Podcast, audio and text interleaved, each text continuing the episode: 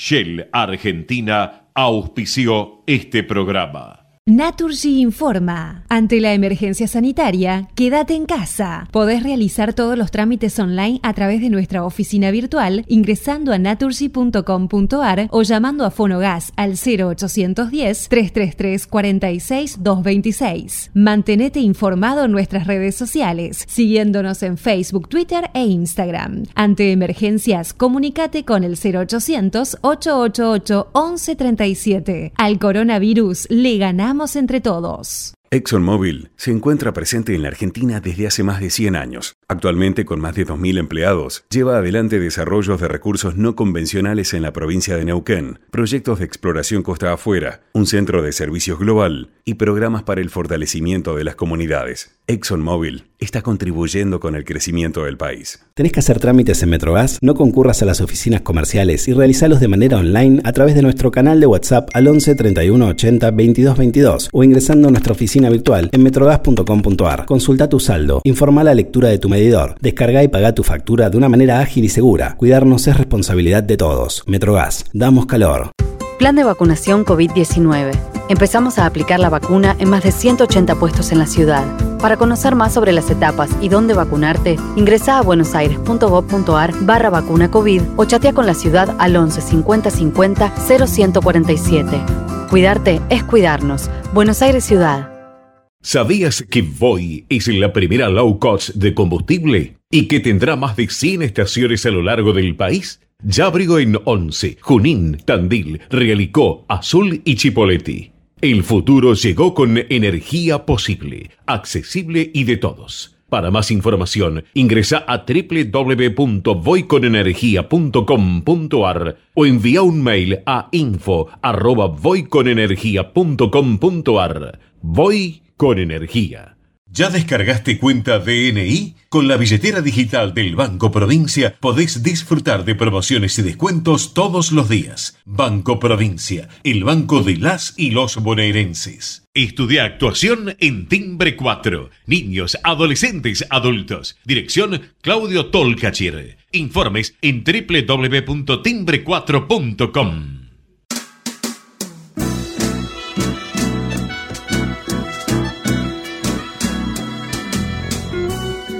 Entrevistas con los protagonistas de la política, la cultura, el espectáculo, la música y el deporte. Un diálogo abierto para pensar desde una óptica diferente. Voces y memoria, los martes de 20 a 21 con la conducción de Hernán Dobri. gritos Buenas noches, bienvenidos a una nueva emisión de Voces y Memorias. Hoy nos acompaña un historiador, periodista, guionista y fotógrafo. Estudió la carrera de Historia en la Facultad de Filosofía y Letras de la UBA. Fue subeditor de la revista Noticias y jefe de la sección de investigación del diario Clarín. Realizó investigaciones periodísticas para el ciclo Historias Verdaderas en el Canal América y la investigación y la redacción del libreto cinematográfico de la película Shabram. Como periodista ha publicado investigaciones y artículos en los diarios Crítica, El País, Diario 16, las revistas Guerin Sport, Don Balón, Rolling Stones. Escribió el guion cinematográfico basado en el libro Fuimos Soldados, junto al actor Diego Peretti. Como guionista también fue el creador de la serie 9 milímetros y como docente se desempeñó en las universidades de Belgrano, en la UBA y en la Ditela. Entre sus libros se destacan Galimberti, de Perón a Susana, de Montoneros a la CIA, López Rega, la biografía, Fuimos soldados, López Rega, el peronismo y la AAA, Recen por él, Código Francisco, Argentina, un siglo de violencia política, 1890-1990, Primavera Sangrienta, 1970-1973, Los Días Salvajes. Y el último y más reciente, La Guerra Invisible, el último secreto de Malvinas. Entre los premios que recibió estuvo el CONEX dos veces en 1997-2007 y 2007-2017 por investigación periodística y el Playa de la mejor investigación periodística del año 1999. Hoy nos tomamos un café con Marcelo Larraqui. Proba Viaggio Expresso, el café 100% natural en cápsulas compatibles. Compra online en tiendaviaggio.com.ar. Con envío a todo el país o en su boutique ubicada en Salguero 2626 Palermo. Viallo Expreso, el verdadero sabor del buen café. Muchísimas gracias por estar hoy con nosotros. Gracias a vos, Hernán, por esta invitación. Eh, a diferencia de los otros libros que, escribiste, La Guerra Invisible eh, se plantea en un código interesante, porque podría ser tranquilamente una ficción. Podría ser tranquilamente un libro de espionaje eh, y, de, de, tráfico de armas y de búsqueda de armas en el medio de la guerra con combate. podría ser tranquilamente una historia de cualquier guerra, obviamente en la que pasan todas estas cosas, pero en la que no se ha abordado así en Malvinas. ¿Por qué? ¿Qué es lo que te atrajo de, este, de, estas dos, de estas dos cuestiones que vinculaste? El tema de los exocet y la búsqueda desesperada argentina de los exocet para, para continuar con la guerra, y por el otro lado, el tema de la invasión al continente de los ingleses para tratar de neutralizar ese, ese arma letal que los estaba complicando. Sí, bueno, justamente recuerdo cuando empecé el libro la idea de una patrulla dando vueltas por la Patagonia, una patrulla británica del SAS, eh, en búsqueda de una misión a todas luces imposibles, pero ocho hombres dando vueltas por el continente ya me atrapó de entrada, ¿no? Como diciendo, esto nunca lo, lo había visto, no lo había leído, no, no, no, hay información sobre esto. Y después el tema de tampoco de la, también de la búsqueda de misiles de una comisión naval eh, afincada en Europa, básicamente en París, eh, rastreando por medio mundo la compra de misiles, tampoco lo conocía y tampoco conocía el hecho de eh, cómo se maneja, es decir, la importancia estratégica que, tenían los, los exos, los superétendar, pero no al nivel de que Gran Bretaña centrara el teatro bélico en el continente antes de desembarcar. Es decir, me parece que tampoco era una historia que estaba contada.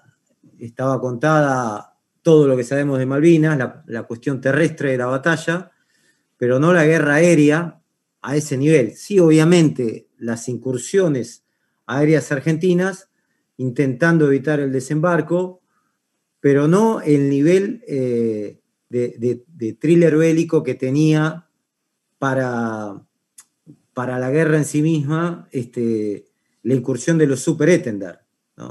Entonces, todos estos elementos se jugaban en un gran escenario para mí desconocido. Eh, del cual no, no, no, no tenía información. Esto es lo interesante de los libros, que lo hacen atractivo cuando uno no tiene información y se empieza a sorprender y se empieza metiendo cada vez más en, unas, en una ciénaga de información que lo vuelve más atractivo y más emotivo. Yo siempre digo que un libro te tiene que entusiasmar, entusiasmar mucho para avanzar sobre, sobre eso, porque vas a convivir un año y medio o dos años con el libro. Entonces tenés que tener una motivación especial. Eh, bueno, este eso, eso, significaba la guerra invisible para mí. El título vino solo desde el primer día, esto es la guerra invisible. Este, ni sé cómo se me ocurrió, pero pegaba justo.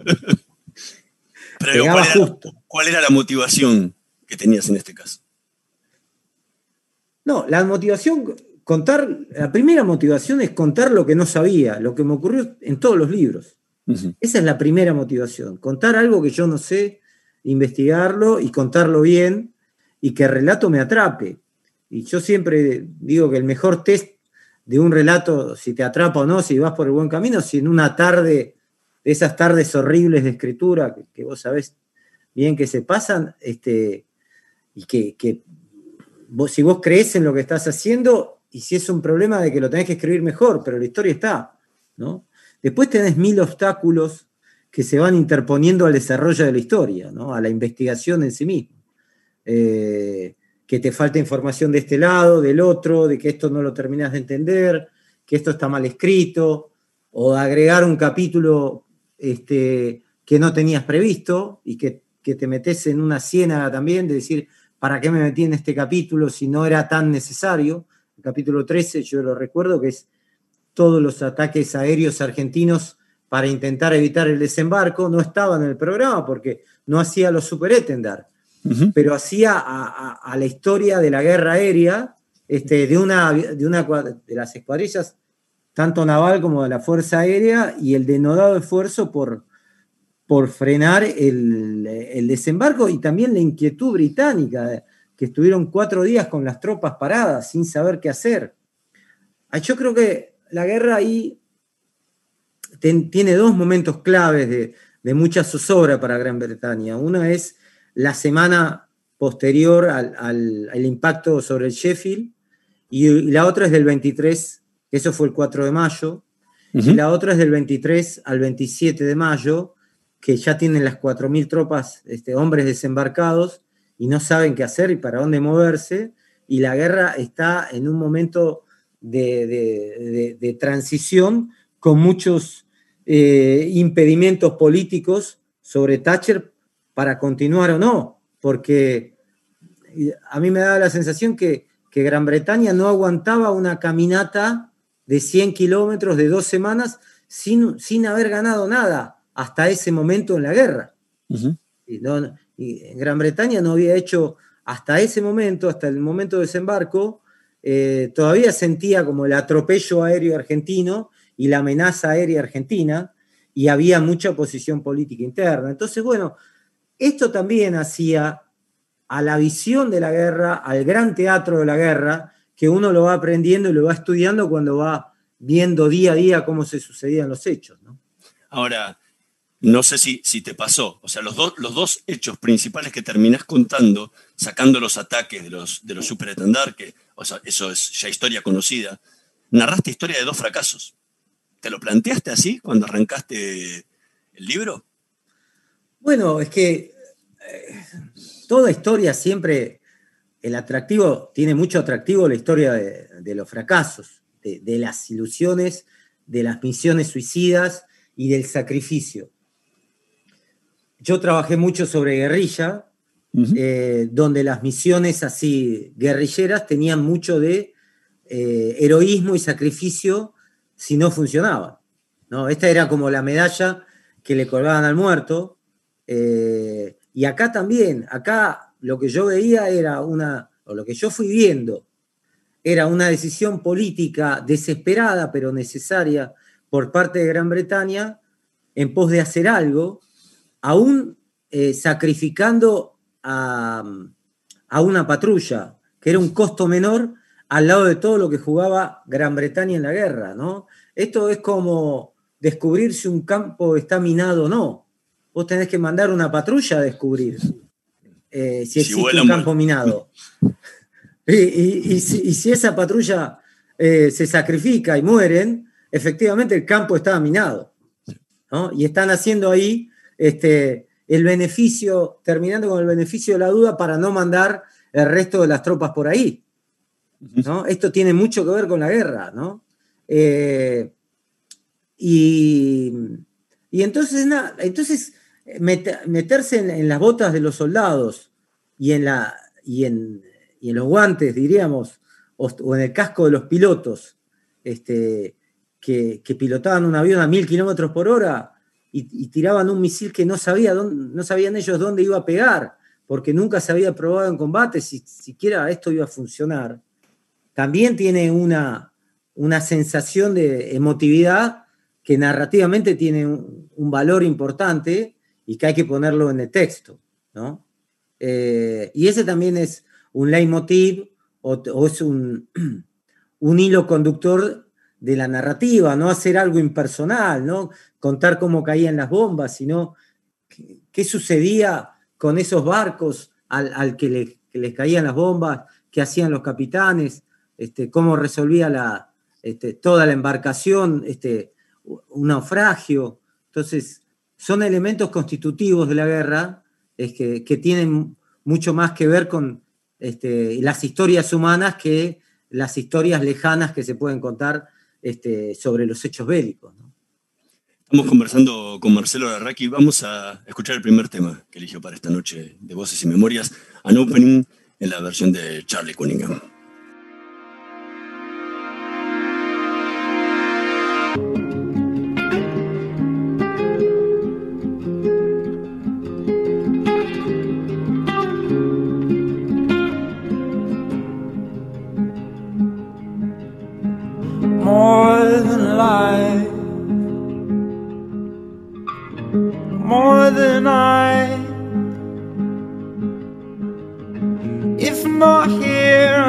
Time when you lie, poised to the stars, sped up your heart.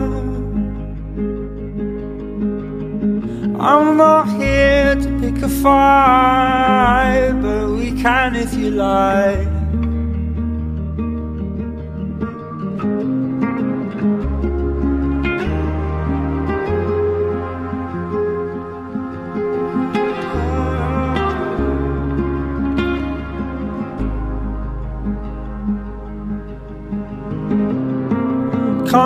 Said, come and you might be someone else for a while. And from there, I tell you just how I turn the water to wine. Escuchábamos An Opening de Charlie Cunningham, tema que eligió Marcelo Larraqui para esta noche de Voces y Memorias. ¿Por qué este tema? Bueno, es un compositor inglés eh, que tiene algo de flamenco, ¿no? Tiene algo de español. Entonces, como que descubrí una cosa rara, lo empecé a seguir, lo descubrí como todo casualmente, y lo empecé a seguir y escuché mucho su discografía y es como un, inglés que canta un poco en español o ese ritmo este, de, flamenco, ¿no? Este, y me gusta mucho, la verdad que lo sigo bastante y, me parece muy atractivo, ¿no? Algunas canciones son lentas, otras un poco, un, poco más tipo baladas, pero esta particularmente me, me, da como mucha serenidad. ¿Nunca pensaste en, escribir este libro, La Guerra Invisible, como, como novela? Porque siempre, desde, desde los 16 años que te gusta te, gusta la ficción y, uno de tus grandes sueños era escritor de ficción. Y este tema daba para una ficción.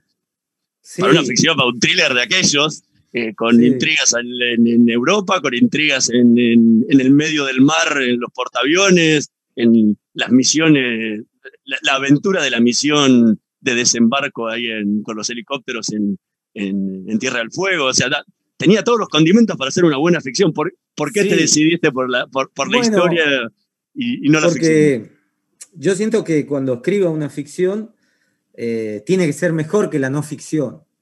Y acá la no ficción daba elementos de sobra para hacer un buen libro de no ficción. Tampoco quería arruinarla metiéndome en una ficción por primera vez, digamos, que lo único que tengo en mi bibliografía eh, con, bordes ficcionales. Eh, como narradores fuimos soldados, que la primera parte del narrador es ficcional, pero contando hechos reales. Eh, y después la segunda parte no, es, volví al periodismo de investigación clásico. Lo que pasa es que uno se maneja en los territorios, aunque áridos, que son los que conoce, ¿no? y en este caso el de, la no ficción. Eh, siempre busqué historias que de alguna manera no necesitaban ser ficcionadas, aunque a aquellos que le, la ficcionalizaron le fue muy bien, no sé, estoy pensando en la novela de Perón o Santevita, donde hay personajes de Tomás Eloy Martínez como López Rega, pero mi libro sobre López Rega, eh, que es auténticamente de no ficción, me parece que es un buen libro, una buena biografía, ¿no? Eh, y también por el respeto al hecho de la novela al respeto que le tengo a la ficción. Es que este, este libro siempre eh, me dio un poco de pudor eh, aquellos periodistas que, se lanzaban a la novela, ¿no? Como que no eran periodistas hasta que no escribieran una novela, ¿no? Esa, cosa de sentirse de que, de que ellos tenían más para dar y lo podían dar en una novela. Eh, y por ahí estaban buenas, pero no eran esas novelas que vos decís, te vuelan la cabeza, ¿no? Muy difícil encontrar algo así, eh, por lo menos en la Argentina, pero sí yo me crié de alguna manera en, el periodismo de los 80, donde todos los periodistas querían escribir una novela, ¿no? Eh, o en los 90. Y, yo siempre me manejé eh, como historiador con, los, con los papeles, con los documentos y con las entrevistas orales.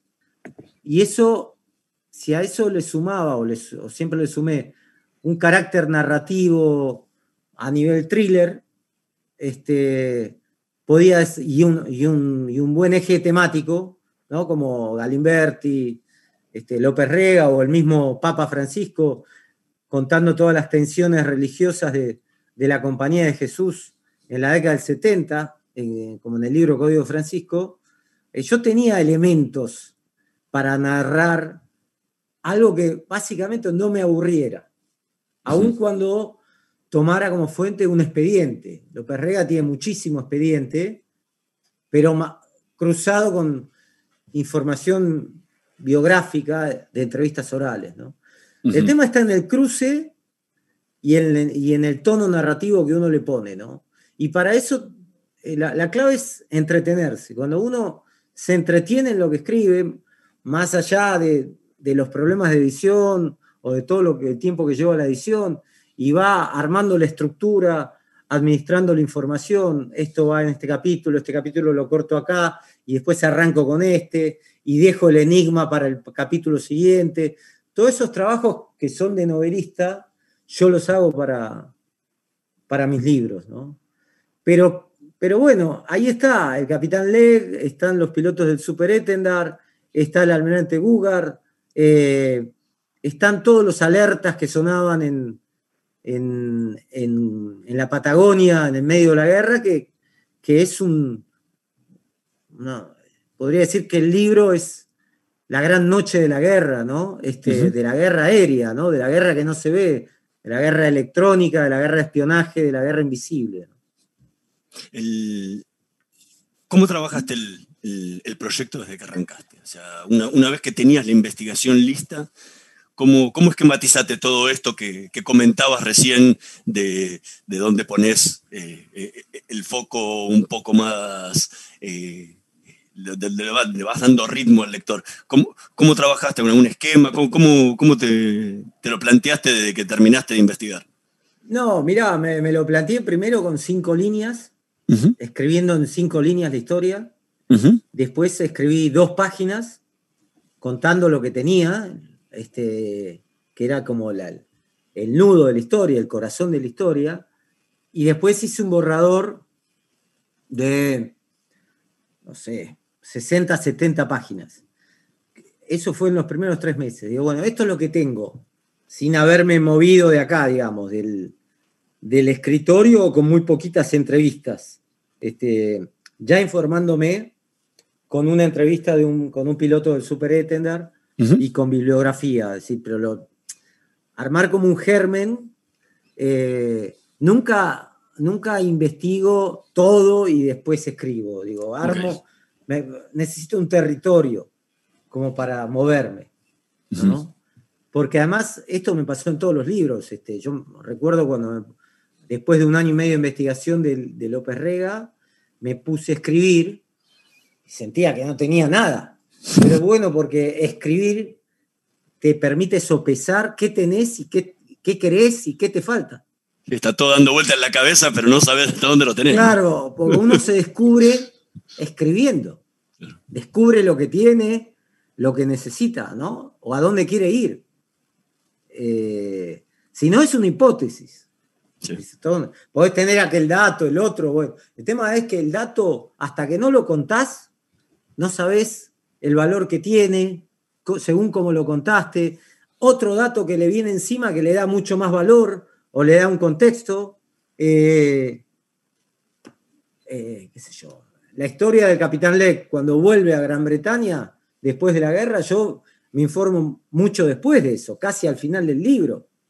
Eh, entonces, y eso le da, te permite atar mucho más la historia. Entonces, empecé con cinco líneas, es decir, bueno, voy a escribir un libro que va a contar esto, una sinopsis, ¿no? La historia de una patrulla británica que viene a matar a los pilotos argentinos que habían puesto en riesgo este, la superioridad bélica británica con unos aviones y misiles que todavía no sabían si funcionaban. Ese es como decir, bueno, las primeras cinco líneas. Después este, empecé a avanzar un poco más y después obviamente empecé a hacer entrevistas. que le dan mucho más volumen. Y para mí la entrevista, todas no es un libro de muchísimas entrevistas, pero sí de muy específicas, porque vos tenés que saber cómo vuela un avión, cómo vuela, qué tiene un piloto en la cabeza. Y, a mí me gustó mucho la entrevista del, o el ensamble que hice entre el avión explorador que, o la, la escuadrilla de aviones exploradores que detectan a los sobrevivientes de Belgrano y también después en la misma jugada, ¿no? Como viste, como esa jugada de ajedrez que vos decís, tiro el caballo para acá, pero después voy a mover el alfil. En la misma jugada detecta un ruido donde había un eco grande que podía ser un destructor y trae esa información. Y eso está ensamblado en el mismo, en el mismo capítulo y después vuelve a salir la misión. Y yo cuando hablaba con, ese miembro de esa escuadra este, aeronaval, de los Neptune, que eran dos aviones fuera de línea que, que me lo contaba todo, cómo, cómo funcionaba, hasta cómo funcionaban los cables, los 15 hombres que estaban adentro. Eh, bueno, acá es cuestión de contarlo bien técnicamente y de, crear una narrativa que muestre cómo desde la nada se consiguió, no desde la nada, porque había también una, una compañía electrónica que detecte ruido, ¿no? que le llega ruido, que, este, y que se lo informa un avión, el avión va, trae la información, se alista una escuadra, se alistan 100 hombres para que despegue un avión y, 30 segundos antes de, del, impacto, este, los dos pilotos no sabían, no veían el, objetivo y ya tenían que disparar porque estaban, ya estaban visibles ellos a, a 25 o 30 millas náuticas de, del blanco y ya estaban visibles al, enemigo. Bueno, eso no sé si lo hubiera escrito mejor en una ficción. No sé, yo tenía, que, tenía los elementos para escribirlo bien. Ahí lo que valen son tener buenas fuentes. Es decir, ver a los dos pilotos de hablar con los dos pilotos del avión y con el piloto del el copiloto del Explorer. Este, y eso me, me, armó, digamos, dos capítulos, que creo que el capítulo 6 y 7 este, son los más vibrantes del libro, ¿no? O uno de los más vibrantes del libro. Entonces, eso viene después como del esqueleto que armás. Pero es imprescindible hacerlo, ¿no? Sí. Estamos conversando con Marcelo Larraqui. Vamos a hacer una pequeña pausa. En un minutito más volvemos con más voces y memorias. Vamos la radio.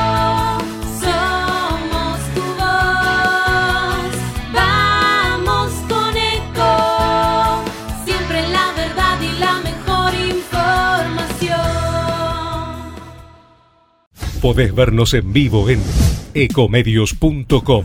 Ecomedios.com. Contenidos audiovisuales. Conectate con nosotros. Línea directa 4 325 1220.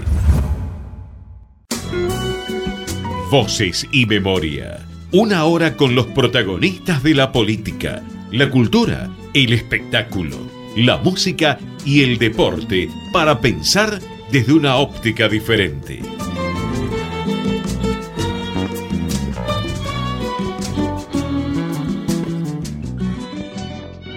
Seguimos en Voces y Memorias conversando con Marcelo Larraqui. Eh, recién comentabas un poco cómo había sido todo el proceso de, escritura. Eh, ¿Cómo sos una vez que terminás de escribir el libro?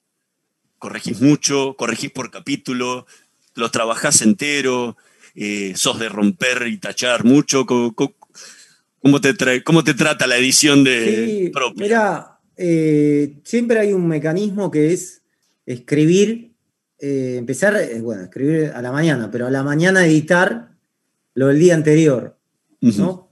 Para que como que el tono narrativo este, se, depure en la mañana, cuando uno está bien fresco, y, después la información nueva, que es más pedregosa, este, más adoquinada, más árida, más arenosa, se empiece a hacer en la tarde. Eso es, nunca va a salir bien eso, pero hay que volcar la información y dar lo mejor en la tarde. Y sabiendo que al día siguiente eh, esto se va a depurar. No, no pretendo depurar todo de, en la primera echada, digamos.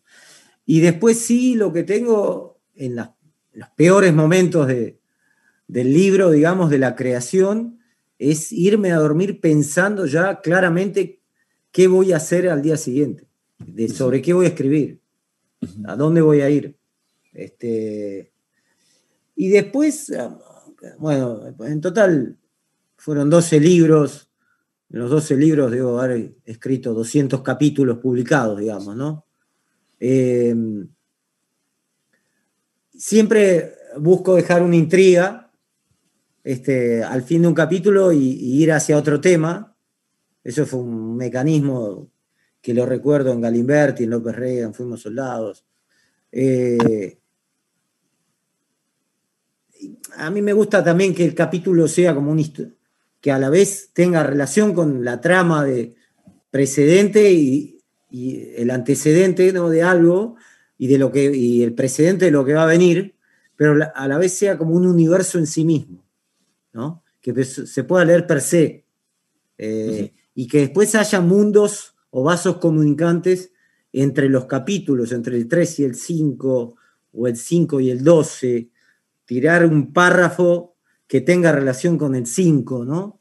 Este, y también lo que hago mucho es cruzar historias y personajes este, que, que la, la Guerra Invisible tiene mucho, porque tiene la patrulla y a los pilotos eh, contados en forma paralela, ¿no?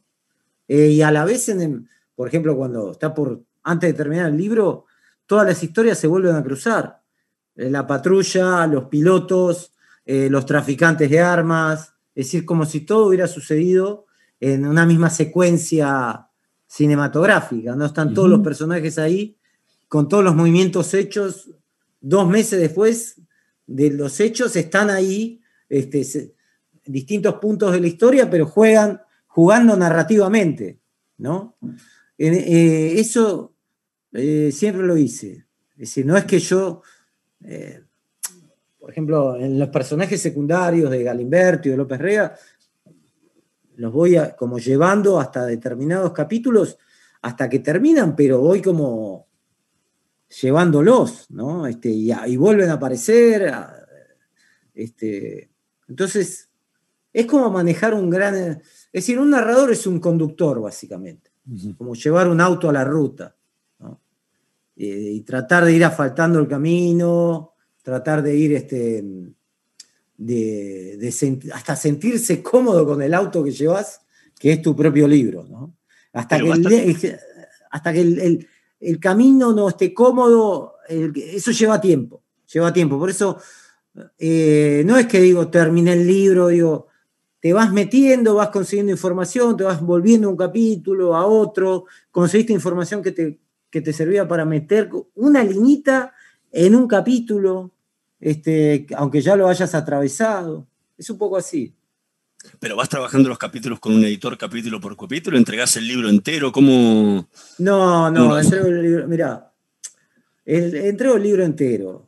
Este, antes se usaba más el editor este, que te iba leyendo, incluso en la bohemia de la escritura, te, te reunías en un café con tu editor o tu editor a hablar del libro. Eso no existe más. No. Prácticamente no existe más, pero antes sí era. Hoy te, hoy te lo devuelven en Word escrito No, rojo al costado. Claro, claro, esto- te devuelven ya todo con, con un programa, control de cambios. Lo puse esto en rojo, no lo entendí, en amarillo esto está y en verde, ok. Antes yo cuando leía los libros que escribían justamente los periodistas, se lo daban a los amigos y lo discutían en el bar y volvían. Y, esa era la época de Roberto Ar, qué sé yo. Este, no, también en los primeros años de edición, eh, yo me acuerdo, por ejemplo, Recen por él, mi editora me acompañó una noche sin dormir, que yo tenía que entregar el libro, y porque iba a imprenta un lunes y me faltaba muchísimo, y era un sábado a la tarde, y y bueno, esa noche me la bancó, digamos, de que yo iba escribiendo y mandándoselo, y ella me iba corrigiendo. Y después ella se fue a dormir y yo seguí. Fue la única vez que estuve 36 horas sin dormir escribiendo. Es mi récord mundial, digamos. Fue desde un sábado a la tarde que volví del diario, que trabajaba en Clarín en ese momento, volví 8 de la noche. Eh, y trabajé, trabajé hasta el, hasta el domingo que digo, bueno, ahora me voy a dormir un ratito, este, no sé, una siesta, y me acuerdo que había como un espectáculo de música abajo de casa, digo, no voy a poder dormir, y estuve hasta las, me acuerdo a las 2 de la tarde del lunes, me faltaba el prólogo, y a esa hora tenía la, la cita con la fotógrafa para la foto del libro.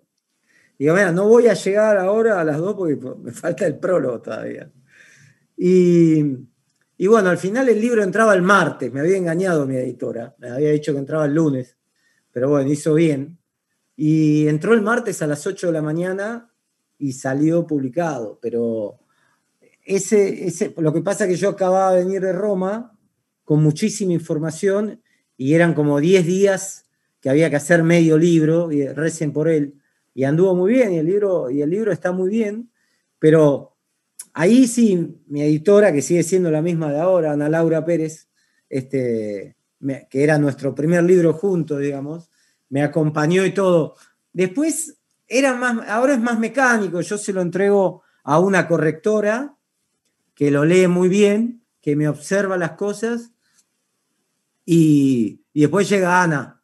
Y Ana sí lo, lo, lo pasa porque confía plenamente en mí, y en la, y en la correctora, digamos, y después me pongo a trabajar con ella la tapa y el, la contratapa y la solapa, eh, y me pongo a trabajar con la diseñadora también, este, las fotos de tapa, y nada, y seguís, seguís hasta que no, y después te podés a trabajar con la gente de prensa y de marketing antes de que salga el libro, es decir, esto es una continuidad y después vienen las entrevistas es una rueda, no, no, no terminas nunca de salirte del libro.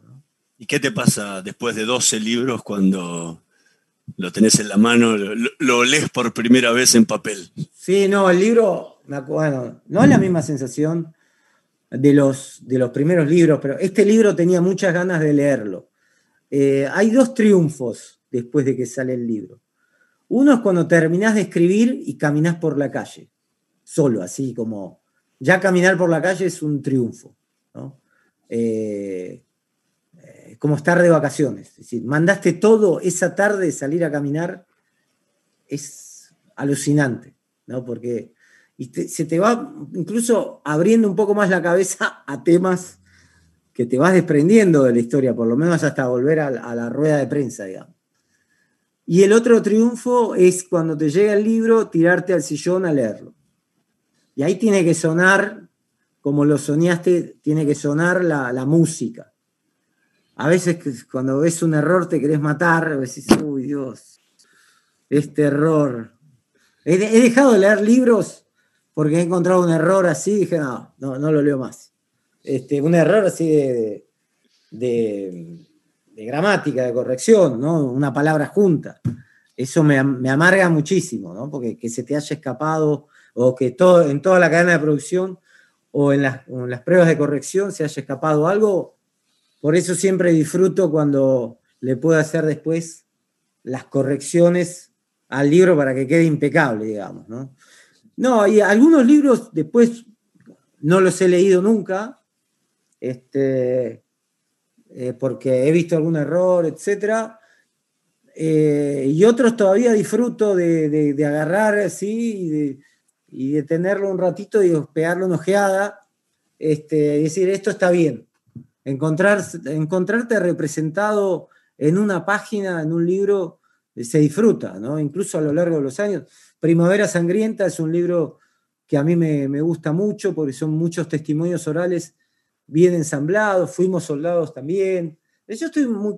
Código Francisco también es un libro que tiene la geopolítica mundial del Vaticano, que yo también descubrí estando en Roma y trabajando e incluso viviendo en Roma, me alquilé un departamento por casi un mes para hacer entrevistas para este libro y, me, y me parece que es un libro que está muy bien también. Es decir, uno tiene que estar muy satisfecho con el libro antes de entregarlo. Muy satisfecho. Yo no regalo párrafos, en el sentido de que lo dejo así nomás y bueno, que se vaya. Es decir, doy el todo por el libro, doy el todo porque después me gusta que sentirme representado por ese libro. Estamos conversando con Marcelo Larraqui, vamos a escuchar el segundo tema que eligió para esta noche de Voces y Memorias, Blowing in the Wind, en la versión de King Hannis.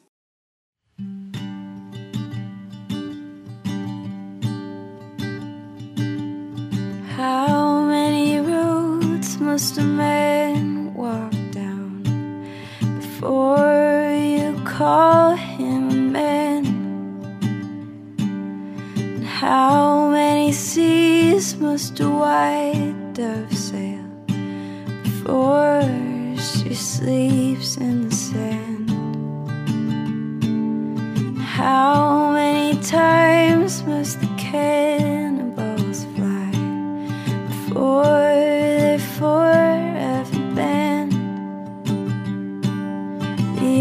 answer, my friend, is blowing in the wind. The answer is blowing in the wind. How many years can a mountain exist before it's washed to the sea? How many years can some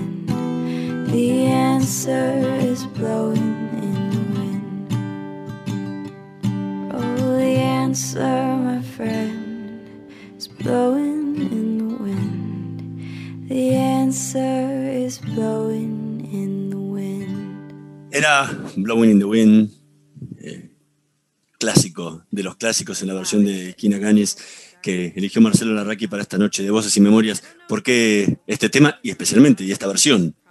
Sí, bueno, es una cantante norteamericana que también sigo, tiene muchos covers y tiene una, una voz este, también que te, te va envolviendo y a, a este tema archi conocido no sé, le da una mixtura distinta, este, le da como otro, otro sabor, lo cual es este, descubrir algo nuevo, digamos, este, eh, justamente en un clásico, ¿no? Y también la, la escucho, la escucho bastante como, como cantautora. En alguna entrevista dijiste que te había formado como historiador en la, en la Universidad de Buenos Aires para acompañar tu carrera periodística y para ser un periodista más sólido. Hoy, después de 12 libros, sos más un historiador, todavía te, te pesa más el periodista. ¿Cómo, cómo, cómo te sentís? Bueno, mira, no soy un periodista de día a día, creo que nunca lo fui, tampoco soy un periodista de actualidad, no participo en la escena pública, digamos, o dejé de participar en la escena pública, eh, y me fui como dedicando más a mis libros, ¿no? De alguna manera, o hacer libros. Eh, siempre quise ser un autor, y ahora digo, puedo decir que soy un autor. ¿no? Antes era un periodista que, que hacía libros. Eh, con una formación de, de, historiador. Ahora creo que soy más un autor que es historiador y que tiene un pulso periodístico para encontrar una historia o narrar también una historia. ¿no? El periodismo a mí me dio mucho la cuestión de la oportunidad, ¿no? de olfatear donde había algo, ¿no?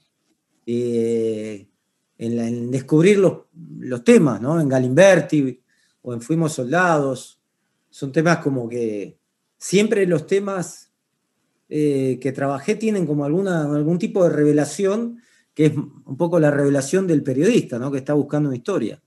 Galimberti, por ejemplo, cuando me puse a trabajar era un enigma, para mí para todo el mundo. 16 años de clandestinidad por un lado y en los 90, pese al indulto este, y pese a, que había formado una empresa con su ex socio, Jorge Bort seguía como viviendo en la clandestinidad.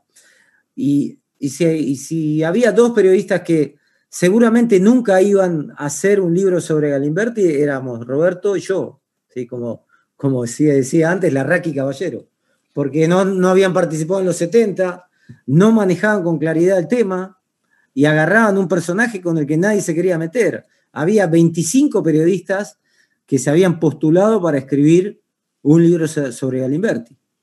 Eh, pero bueno, había que hacerlo y lo hicieron imprevistamente dos redactores rasos de la revista Noticias. ¿no?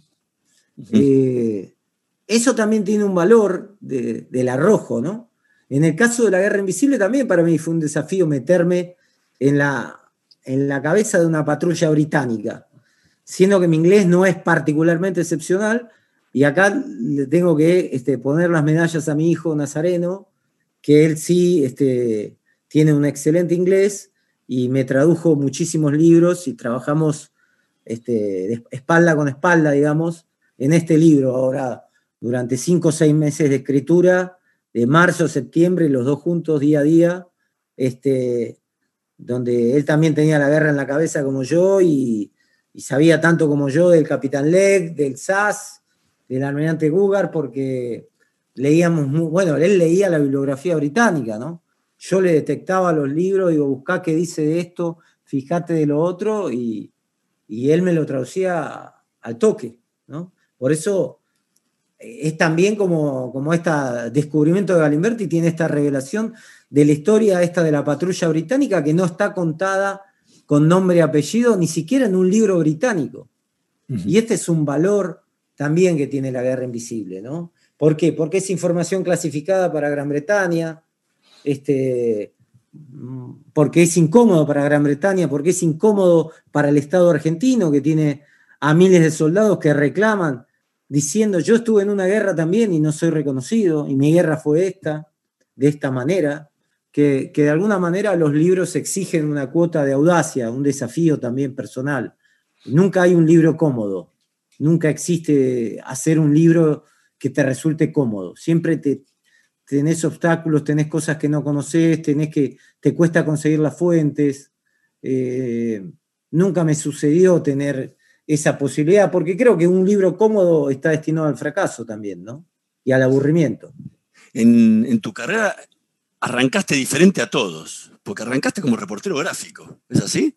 No, no, no, no. Estu estuviste, pero, estuviste, varios años en Europa como reportero gráfico sí, freelance. Eh, pero yo había hecho ya, ya trabajaba en periodismo antes de irme a Europa uh -huh. y era periodista y, y estudiaba historia. Estaba iniciándome en el periodismo, pero siempre quería ser periodista.